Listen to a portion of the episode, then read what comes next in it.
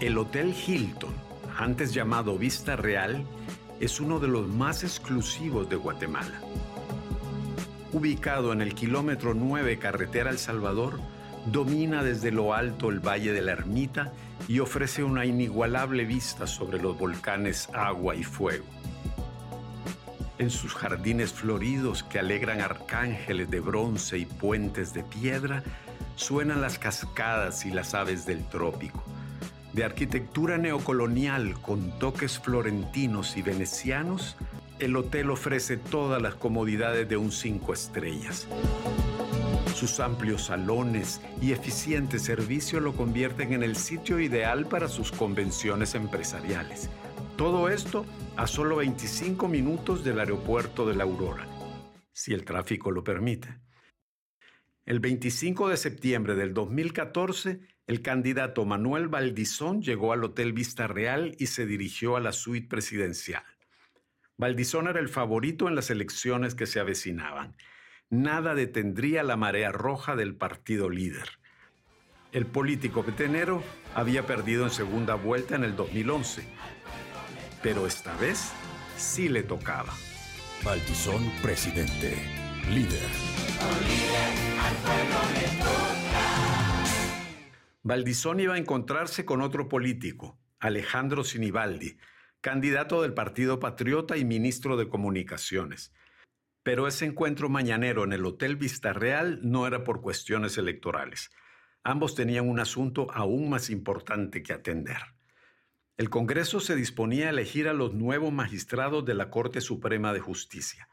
Tras un proceso plagado de anomalías, los diputados tenían entre sus manos la lista de los 26 finalistas. Entre estos, elegirían esa mañana a los 13 magistrados titulares. Sinibaldi y Valdizón conocían de antemano el resultado de la votación. Ellos controlaban el Congreso y se habían puesto de acuerdo. La lista ya estaba pactada. No habría sorpresas tanto así que decidieron convocar a una reunión a los futuros magistrados que habían seleccionado. Y ese era el verdadero motivo de su presencia en el Hotel Vista Real. Cuando Valdizón entró a la suite presidencial, ya lo esperaban Sinibaldi y los juristas. Pidieron que el desayuno fuera servido ahí mismo.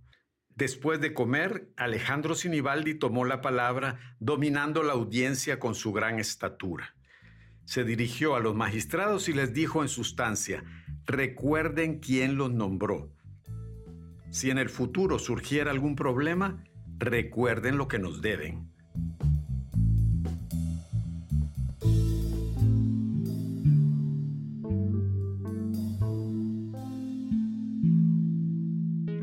Pero Sinibaldi pensó que la ocasión exigía algo más solemne, un acto con mayor carga simbólica, un juramento. La circunstancia exigía un juramento. El ministro alzó de nuevo la voz. A los letrados les pidió que juraran defender sobre todas las cosas al presidente Otto Pérez Molina, a la vicepresidenta Roxana Valdetti, al candidato Manuel Valdizón y a él, Alejandro Sinibaldi. Ceremoniosos y graves, los juristas pronunciaron las palabras. Lo juro. Tal y como acordado, el Congreso los nombró a todos magistrados de la Corte Suprema de Justicia.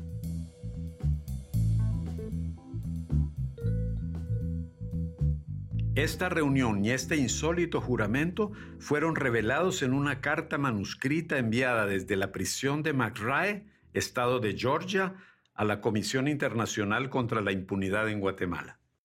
El autor de la carta, el privado de libertad Manuel Valdizón, acusado de lavado de dinero por la Fiscalía del Distrito Sur de Florida y posteriormente condenado a cuatro años de cárcel. Con esta confesión extraordinaria, la CICI culminó una serie de investigaciones sobre el organismo judicial. En estas desnudó de pies a cabeza la Corte Suprema, una corte vendida y al servicio del poder. Pero sobre todo explicó por qué, mientras opera el sistema actual, el imperio de la ley será una fantasía en Guatemala.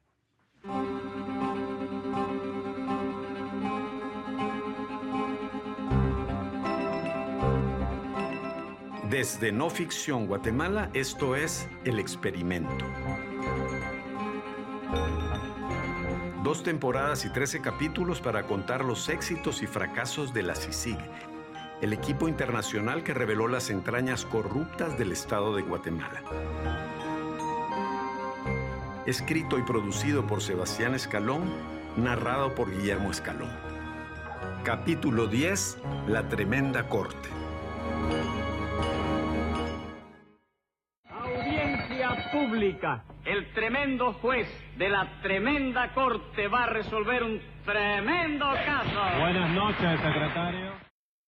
Una de las primeras decisiones de Iván Velázquez al llegar a Guatemala fue atacar la corrupción judicial. Este sería uno de sus ejes principales de investigación. Y es que en muchas ocasiones la CICIG se había topado con jueces y magistrados demasiado ineptos o miedosos para resolver según la ley. Además, las influencias indebidas habían tirado al suelo muchas de sus mejores investigaciones. Cuando usted llegó a Guatemala, ¿se imaginaba eh, lo mal que estaba el organismo judicial? Eh, no, realmente no de las dimensiones que luego fuimos conociendo. Ya. Y esa falta de calidad ustedes la, sufrieron mucho, ¿verdad? En los tribunales. Por... Ah, eso sí es impresionante, realmente. Cosas jurídicamente absurdas que los jueces de muy buena fe creían que así era. Es decir, no era tampoco una actuación malintencionada, sino de absoluto desconocimiento. O de esto, del como siempre ha sido, como siempre se ha hecho. Entonces, hacíamos alguna solicitud muy fundamentada y se negaba, porque es que eso nunca se ha hecho aquí. Entonces, eso no se puede hacer. En general, yo creo que la calidad de los jueces con los que nos tocó trabajar, muy regular, excepto los jueces de, mayor riesgo sí tenían como una mejor preparación. El comisionado montó un equipo anticorrupción judicial y en este equipo la encargada de presentar las investigaciones ante los juzgados era Claudia González. Esta abogada de 53 años participó en tantos casos contrapoderosos que desde entonces las amenazas son parte de su rutina diaria. Ya yo siento que ya estoy quemada, entonces ya. Y corre un riesgo muy serio de ser criminalizada por haber hecho su trabajo. Yo firmé todos los antejuicios contra los cuatro presidentes del Congreso de la época del Partido Patriota, más otros diputados. Estaba Rabé, Aristides Crespo, que no son cualquier gente. ¿verdad? Blanca Stalin a la fecha me superodia. O sea, el otro día me topé al hijo en un lugar y no me quitaba la mirada de encima. Entonces dice uno, ups. Qué grueso. Sí, estaba con mi familia y yo, siéntense de espaldas. O sea, yo me senté frente a él para que me viera a mí y mi familia de espaldas. Sí, sí, o sea que ya estás como en una lista negra. Y no digamos con los jueces, o sea, yo entro a tribunales y la gente sabe quién soy yo, cómo litigo, cómo soy de fuerte, o, no sé, pero ellos saben quiénes son. ¿Quién soy, verdad? ¿O a quién defiendo ahora? Claudia González defiende a varios exfiscales de la FESI que han sido criminalizados en los últimos meses, entre ellos Juan Francisco Sandoval, exiliado en Estados Unidos. Una mancha más para el tigre, no importa. Antes de entrar a la CICIG en el 2010, Claudia González trabajó en organizaciones de derechos humanos y en el Ministerio Público, un rumbo que escogió cuando compartió oficina con una de las figuras más destacadas de la historia reciente de Guatemala, Monseñor Gerardi. Mientras era estudiante en Derecho, Claudia González trabajaba como secretaria en la ODA, la entidad que Gerardi creó para investigar casos de violaciones a los derechos humanos. Yo hablaba mucho con Monseñor Gerardi bueno, al principio, vieras que no fue tan fácil, ¿verdad? Porque por ser obispo no siempre le puso un alto a las mujeres, había otra abogada y yo al principio y no nos topaba. Era chistosísimo, pero entonces como yo era la secretaria y él llegaba y sabía que le encantaba el café, entonces lo primero que hacía era servirle su café, me iba a su oficina y nos quedábamos platicando. Ahí fue eh, digamos, como una apertura con él y platicábamos. Eh, él me hablaba de muchas cosas muy interesantes sobre el tema de, de, justicia, de cómo veía él la situación de los pobres en el interior, su vida en Quiché, y eso me fue generando como un interés más de poder trabajar en beneficio de, ciertos grupos vulnerables. Y justo cuando empieza el proyecto de Remy, eh, yo ya tenía años de haber cerrado cursos y, y entonces eh, yo no me graduaba. Entonces hablé con señor Gerardo y le dije, mire, señor, voy a renunciar porque necesito graduarme y necesito tiempo y no sé qué, y no sé cuánto. Me dijo, es la mejor decisión. Y entonces yo renuncié de la ODA justo cuando empezó el proyecto de REMI. El informe de recuperación de la memoria histórica. Esta publicación que recoge cientos de testimonios de víctimas del genocidio le costó la vida al obispo. Todavía me duele a veces hablar de Monseñor Gerardi porque es muy sentimental hablar de él. 15 años después del asesinato del obispo, algo se había mantenido estable en Guatemala, la corrupción generalizada en el organismo judicial. Una tarea titánica esperaba a los equipos de la CICIG y el MP, y frente a ellos, un primer obstáculo, la inmunidad de los jueces o, por decirlo en jerga, el derecho de antejuicio. Un juzgador no puede ser procesado a menos que la Corte Suprema le quite esa inmunidad. Este privilegio o este derecho los pone por encima del bien y el mal. Por eso los jueces no habían sido investigados hasta ese entonces. Y, romper ese esquema de no podemos investigar con inmunidad es, fue lo más duro que tuvimos en ese año. Los abogados de la CICIG argumentaron sin descanso lo siguiente. De acuerdo, los jueces no pueden ser juzgados mientras tengan derecho de antejuicio, pero esa inmunidad no impide que sean investigados. Y si esa investigación arroja indicios de algún delito, entonces la Corte Suprema puede quitarles ese privilegio y permitir que sean juzgados como cualquier cristiano. Este punto de vista se impuso y cambió la manera en que el sistema de justicia entiende la inmunidad. Con esto, la CICIG pudo interesarse en la vida y obra de un buen número de jueces, entre ellos Gisela Reynoso, cuyos gastos y nivel de vida no se podían explicar con su salario, o como el magistrado Santiago de León, que cobraba sobornos a cambio de revertir sentencias de primera instancia, o como el juez José Luis Patán, quien a cambio de dos plazas en el Estado para sus familiares revirtió las acusaciones contra funcionarios implicados en el caso La Línea. A esas sentencias y resoluciones compradas solo faltaría ponerles música para convertirlas en cánticos a la impunidad.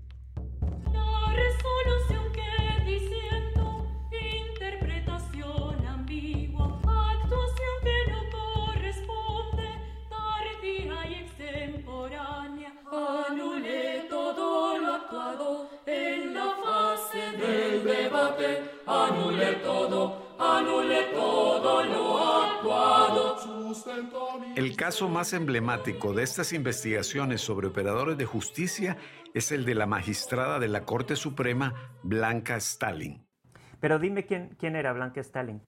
Blanca Stalin era una mujer con mucho poder, trabajó mucho tiempo en el Instituto de la Defensa Pública Penal.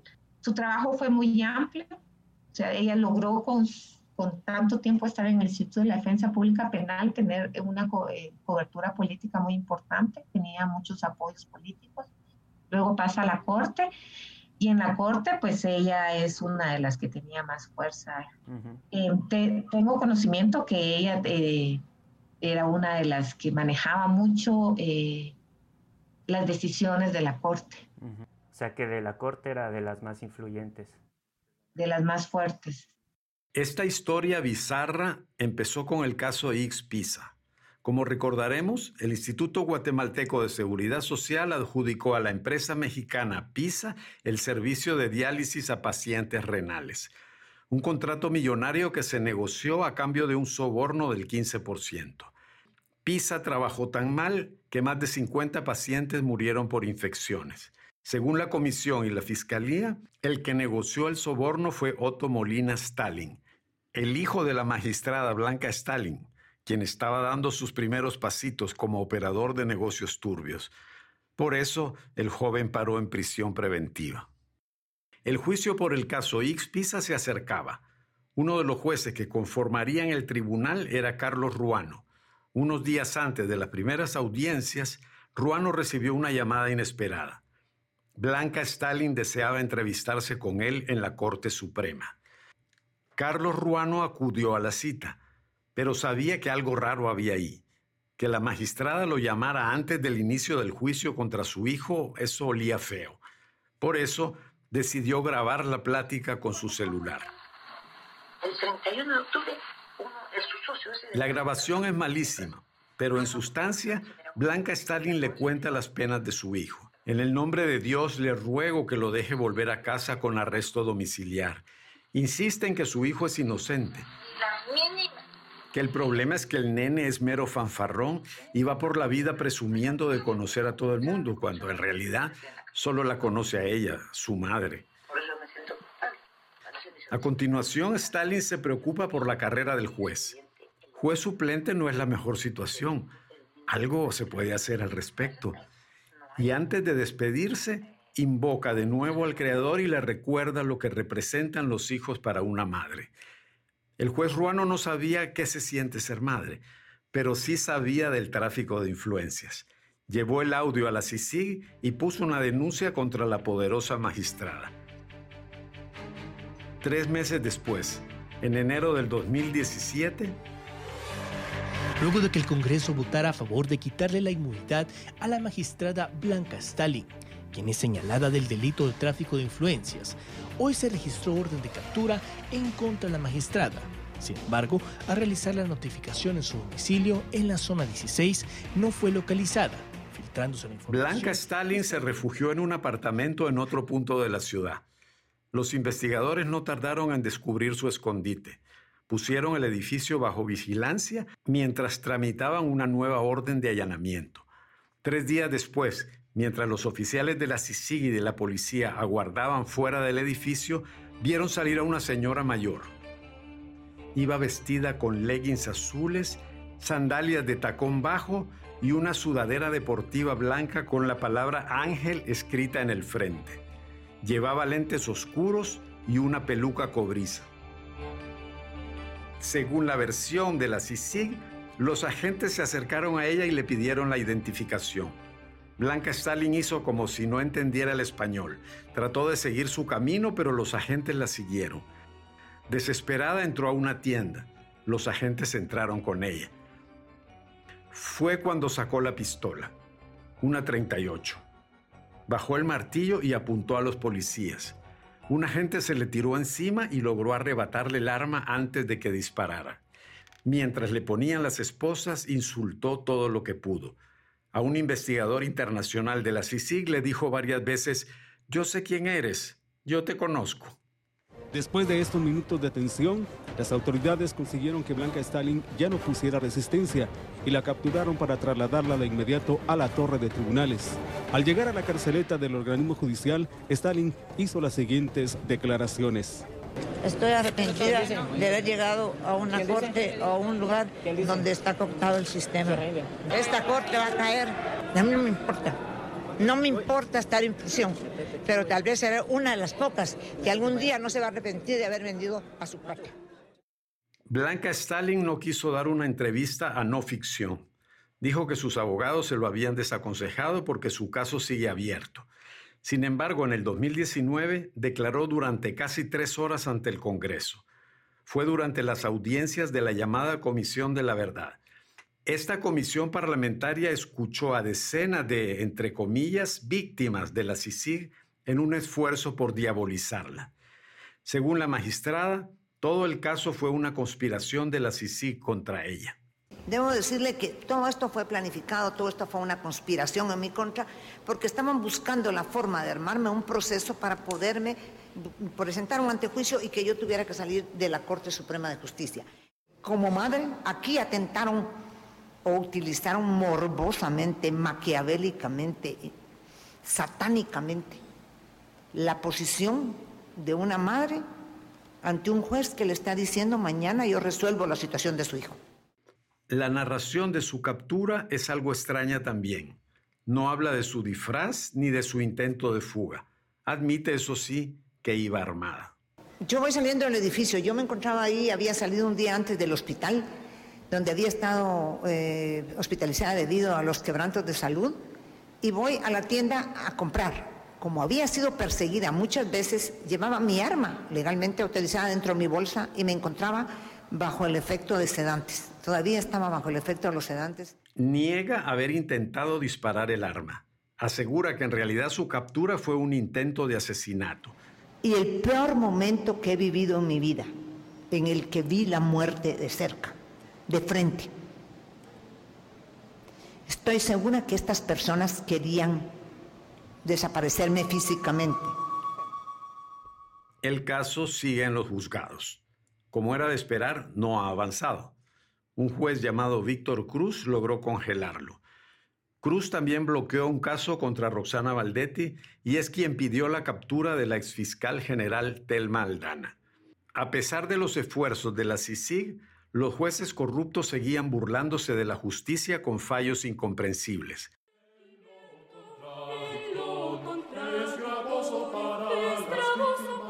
La musiquita de la impunidad seguía sonando en los juzgados.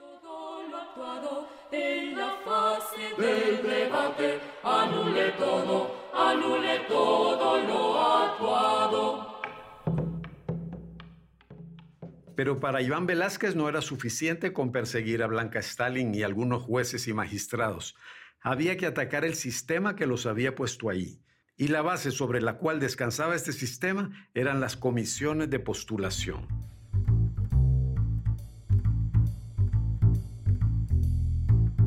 Cada cinco años, los magistrados de la Corte Suprema y de las Cortes de Apelación terminan su periodo. Empieza entonces un nuevo proceso de selección. Los magistrados salientes compiten para reelegirse contra jueces que quieren ascender y contra abogados de todo pelo. Para evaluar los perfiles de los candidatos se forman las comisiones de postulación. Están compuestas por representantes del organismo judicial, del Colegio de Abogados y de las facultades de Derecho. En teoría su misión es sencilla, presentar al Congreso una lista de candidatos idóneos para ejercer en las Cortes. Entre esa lista de finalistas, los diputados escogen a los nuevos magistrados. Este sistema solo existe en Guatemala y en el papel, como dice Iván Velázquez, el sistema no se ve mal. El que en un proceso de selección de las Cortes participen decanos de facultades de Derecho, los abogados agremiados en el Colegio Nacional de Abogados, la propia judicatura, mostraba como, como un buen sistema de integración de las Cortes. Lo que pasa es que no sabíamos cuál era la calidad de los abogados del colegio ni la calidad de las universidades y sus facultades de derecho, y tampoco de los integrantes de la judicatura. Entonces, Todos los sectores poderosos luchan por controlar las comisiones de postulación. Sector privado, empresarios emergentes, crimen organizado y partidos políticos pelean desde las sombras para que en la lista final de candidatos estén sus alfiles, magistrados dóciles que les garanticen sentencias favorables e impunidad. Para este fin, el dinero fluye. Se dan regalos, se ofrecen maestrías y becas, se prometen puestos, se devuelven favores, se negocia, se amenaza, se insinúa, se pacta. Es un espectáculo bochornoso. La elección de la planilla que representará al Colegio de Abogados en las comisiones de postulación de magistrados de la Corte Suprema y de las salas de apelaciones fue una verdadera fiesta cívica. El derroche de recursos que las cinco planillas hicieron para promocionar sus candidaturas llegó hasta el extremo de contratar edecanes que repartían sus volantes y les daban la bienvenida a los abogados que llegaban al centro de votación. Además, esta vez, en la mira de la CICIG, un hombre llamado Roberto López Villatoro, alias el rey del tenis. Este antiguo importador de calzado de imitación se convirtió con los años en el amo y señor de las comisiones de postulación. Las manejaba como un maestro titiritero. Sus herramientas de trabajo eran los regalos suntuosos, las maestrías en Sevilla y las grandes comidas y fiestas en las que reunía a lo más casposo del mundo judicial. Un ejemplo, al inicio de las comisiones del 2014, entendió que necesitaría el apoyo de un poderoso magistrado llamado Giovanni Orellana. Para obtenerlo, le regaló un apartamento de lujo en la zona 14. López Villatoro era una figura central del proceso. Todos buscaban su amistad. Todos llegaban a besarle el anillo. Recuerda Claudia González. Él, a medida que se iban haciendo eh, nombramientos, cada vez que había elección de magistrados, salía su nombre y la gente desfilaba en su bufete para ir a dejarle su currículum. Esto lo puedo decir con seguridad porque cuando ya vamos a hacer el allanamiento, vemos su cuaderno. Un cuaderno rojo. El cuaderno rojo. Tú decías, ¿cómo puede haber tanta gente, tanto abogado en esa temporada ir a hablar con él? Cuando los investigadores allanaron la oficina del rey del tenis, encontraron un cuaderno rojo que servía de libro de visitas. Allí se dieron cuenta que durante las comisiones una romería de magistrados, comisionados, diputados y abogados habían pasado por su oficina. Impresionante, impresionante. Veía nombres de diputados, porque él trataba de tener el mayor número de comisionados, eh, por eso tenía los magistrados de la anterior comisión, electos por él, estaban de su lado, los volvían a elegir, los que tenían que elegir, más los del colegio de abogados. Él siempre tenía siempre más de la mitad. Por lo menos en esta se evidenció que él tenía más de la mitad a su favor. La mitad de los comisionados. Sí, un poquito más. Luego ya lo demás eran puras negociaciones. Una vez que el listado final de candidatos llegaba al Congreso, empezaba la negociación política. En el 2014, Valdizón y Sinibaldi se pusieron de acuerdo para nombrar a los magistrados. Le pusieron particular atención a los de la Corte Suprema.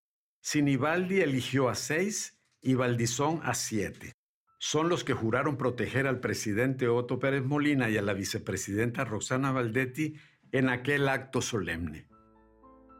Cuenta la historia que los magistrados no cumplieron con su palabra.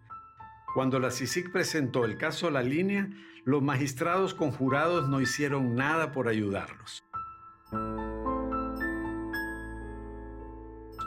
Roxana Valdetti se quejó de esto amargamente con un diputado amigo. En unos mensajes encontrados por la fiscalía en su celular, la ex vicepresidenta dio rienda suelta a su frustración.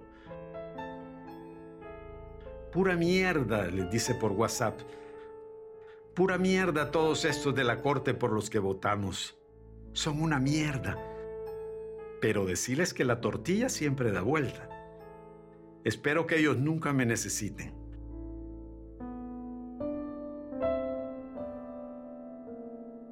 Por su parte, Valdizón, sintiendo que la CICIG le respiraba en la nuca, se refugió en Nicaragua, tierra de asilo para corruptos de la región.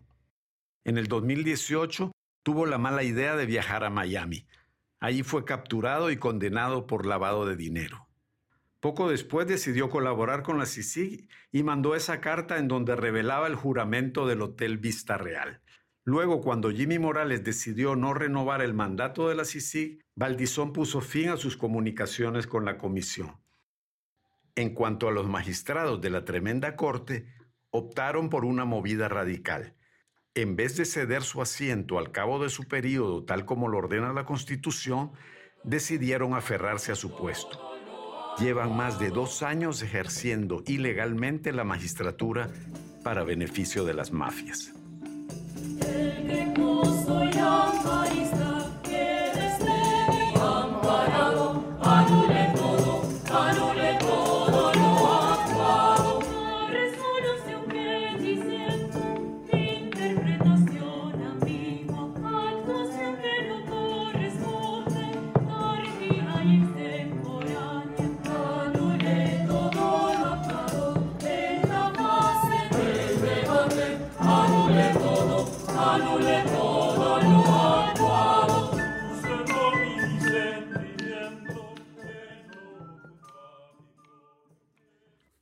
Partir del 2017, la manera en que la comisión se comportaba en los juzgados y tribunales empezó a ser criticada. Muchas veces eran ataques infundados, como cuando se decía que la comisión compraba testigos o inventaba casos.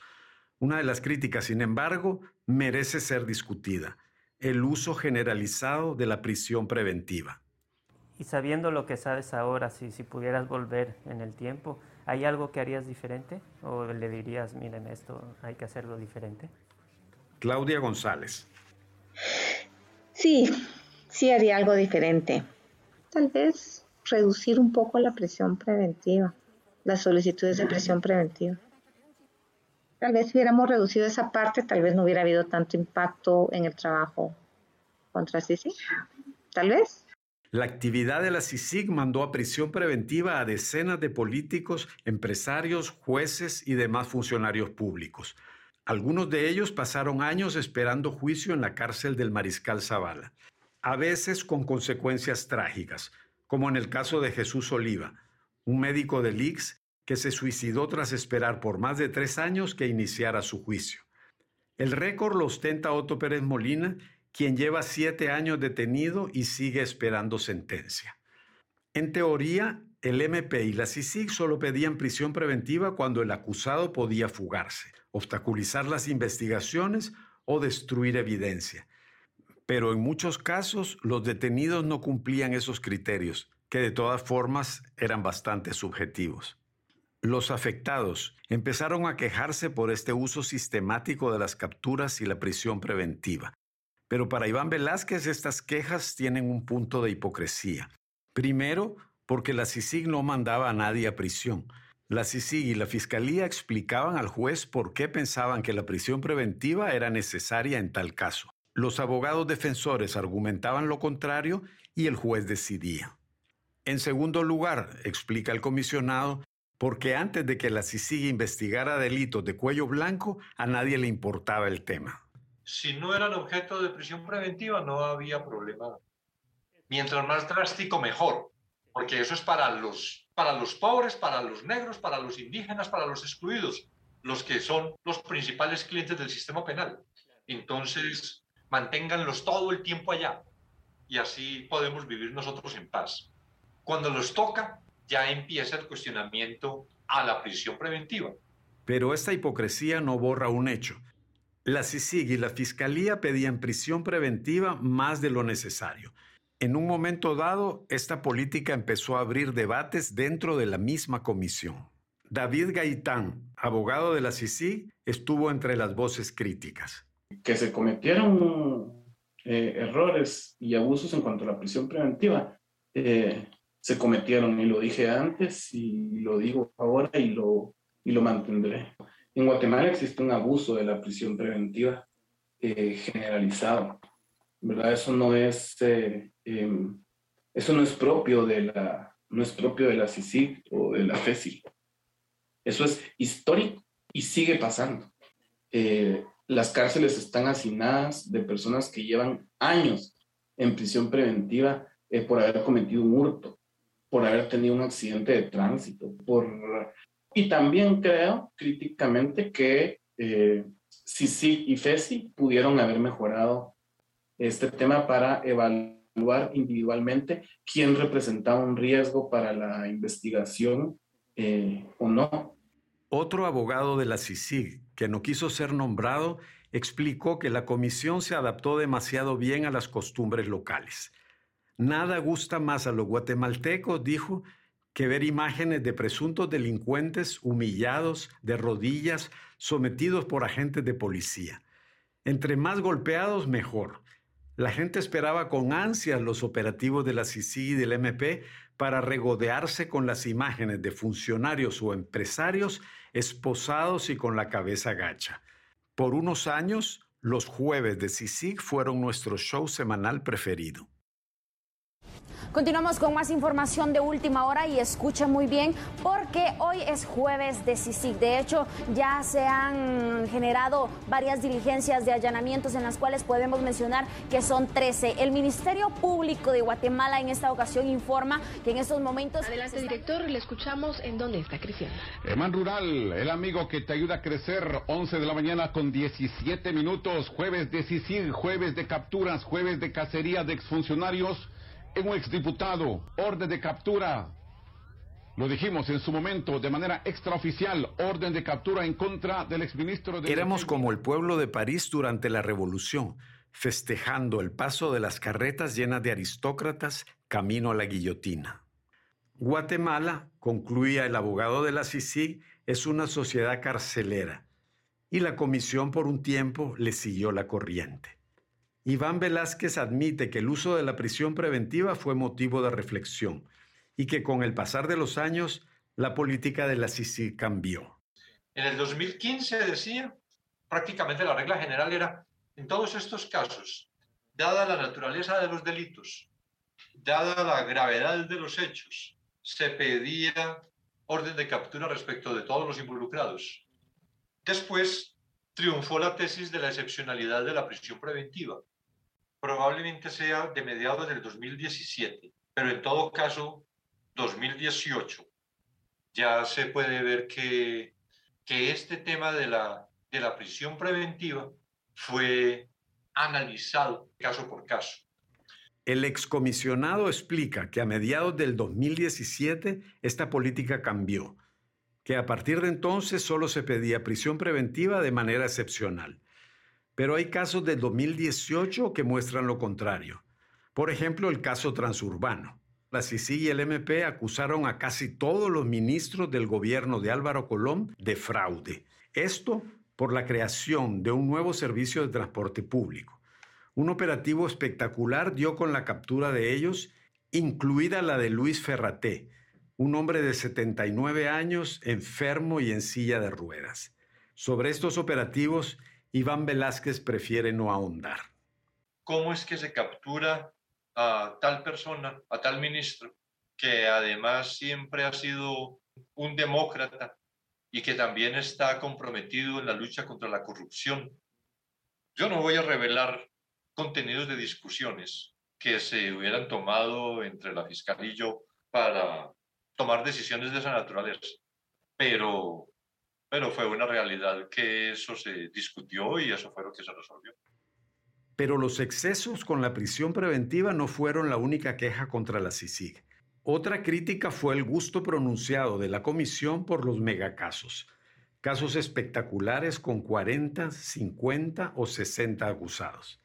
Como era de esperar, el sistema de justicia fue incapaz de manejarlos con celeridad.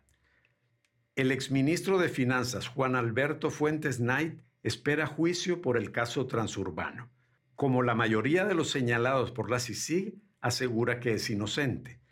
La diferencia es que Fuentes Nine sí quiere ir a juicio. Para él esta es la única forma de limpiar su nombre y pasar página. El problema es que este juicio podría no abrirse nunca. El proceso está detenido y los acusados viven en un limbo kafkiano. ¿Ya hay fecha para, para el juicio o, o, todavía está en fase intermedia? ¿Cómo, ¿Cómo está la situación? No, ni siquiera ha llegado a fase intermedia no sabemos si va a haber juicio o no. Normalmente son tres meses, seis, llevamos tres años y medio. ¿Y, qué es lo que ha bloqueado tanto tiempo? Mire, casi todos los actores ahí, algunos eh, personajes que han recusado al, juez, pero también con atrasos de la propia CICIC en su momento, que tenía otros casos y que prefirió dejar el avance de este para después. En fin, entonces se va trabando, es una maquinaria tremendamente compleja, sujeta a un montón de presiones. Y en, al final de cuentas llevamos tres años y medio sin, sin salir de la etapa preliminar. Wow, y a este ritmo van a ser, ¿qué? 15 años antes de llegar a... Pues no sé, sí. Eh, el sistema judicial guatemalteco está hecho para, para individuos, ¿no? Para acusar a individuos.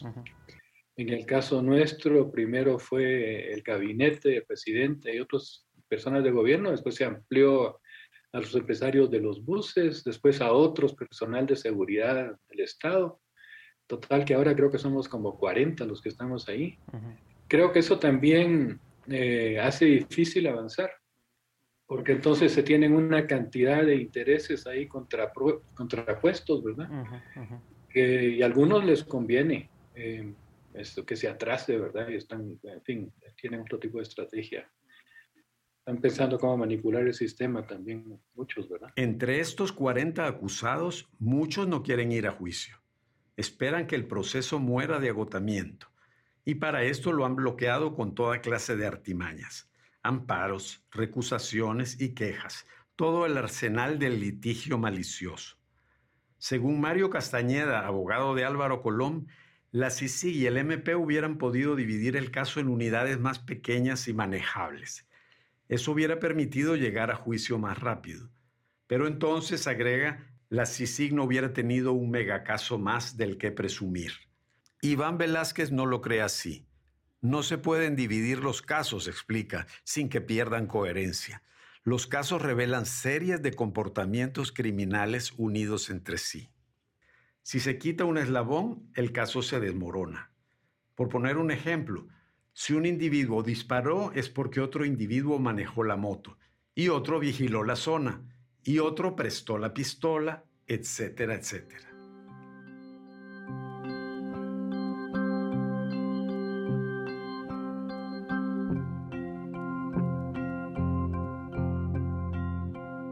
Lo que sí estaba claro es que el sistema de justicia guatemalteco necesitaba una transformación urgente. Un cambio de leyes, no, algo más drástico, más profundo. Lo que concluimos es que se necesitaba eh, una reforma constitucional, ¿verdad? O sea, de raíz, en la que realmente se abordaran eh, pues estos fallos fundamentales que ya había demostrado tener el sistema que desnudó la CICIG. Ella es María del Carmen Peláez. Mientras cursaba Derecho, entró a la CICIG como auxiliar en la oficina del comisionado. Allí trabajó en el diseño de unas reformas a la Constitución que la CICIG propuso en el 2016. Como explica, cambiar las leyes no bastaba. Cualquier Congreso las puede torcer o eliminar. Iván Velázquez quería normas escritas en piedra. La reforma constitucional sería su gran legado, por encima incluso de sus investigaciones. Tras muchas mesas de diálogo, la CICIG tuvo claros los cambios entre estos, quitarles poder a los magistrados de la Corte Suprema. Otro cambio fundamental era eliminar las comisiones de postulación. La CICIG propuso un sistema más acorde a lo que se hace en otros países. Cada uno de los tres poderes del Estado tendría derecho a elegir a cierto número de magistrados. Los nombramientos serían por 10 años con la esperanza de darles mayor independencia a los magistrados. Pero la propuesta que levantó el escándalo... El reconocimiento de la jurisdicción indígena en el país. La justicia indígena. Para María del Carmen Peláez era una vieja deuda del Estado de Guatemala para con los pueblos originarios. En esto tenemos que tomar en cuenta que somos un país mayoritariamente indígena y cómo los propios acuerdos de paz nos mandan a buscar eh, pues conciliar la justicia oficial con la justicia indígena. La justicia indígena permite que los diferendos y problemas entre vecinos dentro de las comunidades sean solucionados por sus propias autoridades. El organismo judicial la reconoce plenamente. Lo único que proponía la CICIG, explica Iván Velázquez, era darle categoría constitucional. Pero las élites, como se vio después, no lo entendieron así. No a la propuesta que nos divide, que nos pone en riesgo a todos, que nos coloca al borde de la incertidumbre. Sí a un sistema de justicia igual para todos los guatemaltecos. La CICIG vio de repente una campaña de desinformación invadir las redes sociales y los canales de televisión. Esta campaña denigraba con insistencia la justicia indígena. La vieja táctica del racismo y el odio nunca falla. ¿Sabías que con la jurisdicción indígena, como se pretende incluir en las reformas constitucionales, permitiría que cada persona busque justicia a su conveniencia? ¿Te gustaría que en algunos lugares del país la violación no sea un delito? Si durante un paseo familiar tienes un percance en una comunidad donde se aplica la justicia indígena, serías sometido a sus reglas. ¿Te has imaginado lo que implica estar en esta situación? Los mensajes se hicieron cada vez más histéricos. Se pretende con estas reformas darle control a autoridades ancestrales que no han sido elegidas en elecciones generales y comprobadamente asociadas con ONGs como el CUC y FRENA de la lucha armada insurgente, quienes todavía buscan los mismos fines, un Estado socialista en Guatemala como el de Castro en Cuba. Iván Velázquez aún se indigna por esta campaña de calumnias el gran temor de las élites hegemónicas guatemaltecas de reconocer un derecho a los pueblos indígenas porque eso los empoderaría. Los indígenas no pueden tener derechos reconocidos más que formulaciones genéricas, vagas las mismas de la igualdad ante la ley. El reconocimiento de la justicia indígena tenía una gran carga simbólica. Que es decirles a los indígenas que ellos sí tienen derechos, cuando todo el esfuerzo del poder en Guatemala ha sido, por el contrario, desdibujar la identidad de los indígenas, tener a los pueblos indígenas para el turismo, para mostrarlos internacionalmente, pero sin reconocimiento de derechos. Es el temor a que los indígenas se autorreconozcan como fuerza con derechos, con capacidad de intervención en los asuntos del Estado y entonces puedan asumir como opción ser alternativa de poder. En marzo del 2017, las autoridades ancestrales pidieron que se retirara del proyecto de reformas constitucionales el reconocimiento a la justicia indígena. No querían que eso fuera un obstáculo para su aprobación. Pero eso no allanó el camino de la CICIG.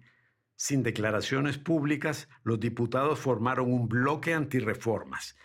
Paralizaron las discusiones durante meses hasta que llegó el tiro de gracia. María del Carmen Peláez. Pues finalmente esto terminó con la elección de Álvaro Arzú Jr. como presidente del, del, Congreso para 2018. Y ese fue un momento en el que nosotros definitivamente sabíamos que la situación iba a ser bastante más complicada, porque ya lo habíamos escuchado a él, pues pronunciándose en contra de, de la Comisión Internacional contra la Impunidad en Guatemala.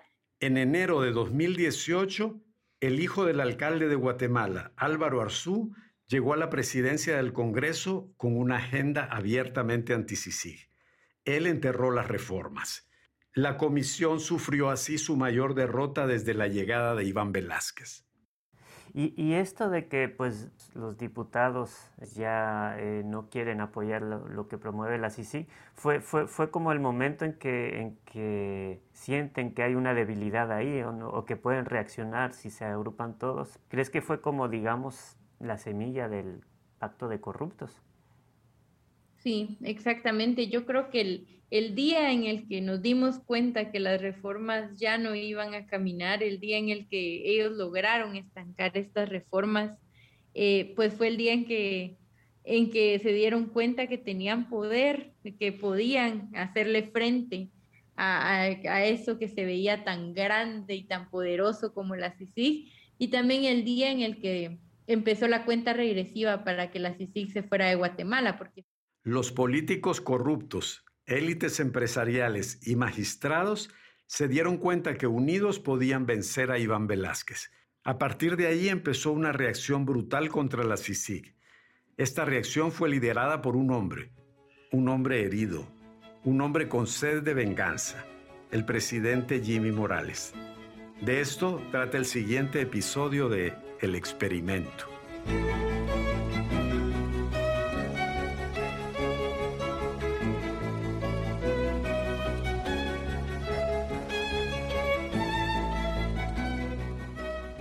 El experimento es un podcast producido por No Ficción Guatemala, narrado por Guillermo Escalón, investigación, guion y montaje Sebastián Escalón, edición de textos Osvaldo Hernández, asistente de producción Giovanna García, la música es de Lloyd Rogers y Kevin MacLeod. El experimento fue grabado en Nevería Records por Ikari Lawrence, técnico de grabación. Material de archivo, telediario, Noticiete, Soy 502, Todo Noticias, Radio Sonora y La Tremenda Corte, del cómico cubano Leopoldo Fernández Tres Patines. En este episodio se utilizaron fragmentos de la obra musical Contrafactum de lo Curso, dirigida por Rodrigo Rey Rosa y Guillermo Escalón. Interpretación, coro de la Capilla del Valle de la Asunción. Dirección musical, Igor de Gandarias. La obra está basada en la revocación de la sentencia por genocidio contra Efraín Ríos Montt.